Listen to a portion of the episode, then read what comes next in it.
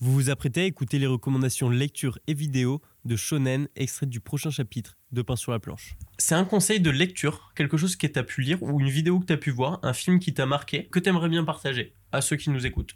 Actuellement Ouais, ou ça même. va être, euh, ça pas va être forc- compliqué en fait parce que les animés ça fait des années que j'en ai plus regardé là. Des Même- mangas aussi. Même si c'est pas récent, un truc vraiment euh, qui, quand tu l'as lu, que tu l'as vu, tu t'es dit Ah, ok, ça, ça, je le retiens. Tu vois. Bon, à part les œuvres de Grete, hein, bien entendu. hein. mais euh, non, autrement, autrement, je, je pense qu'il est déjà super populaire, mais je conseille toujours de lire Full Metal Alchemist. hein. Ok.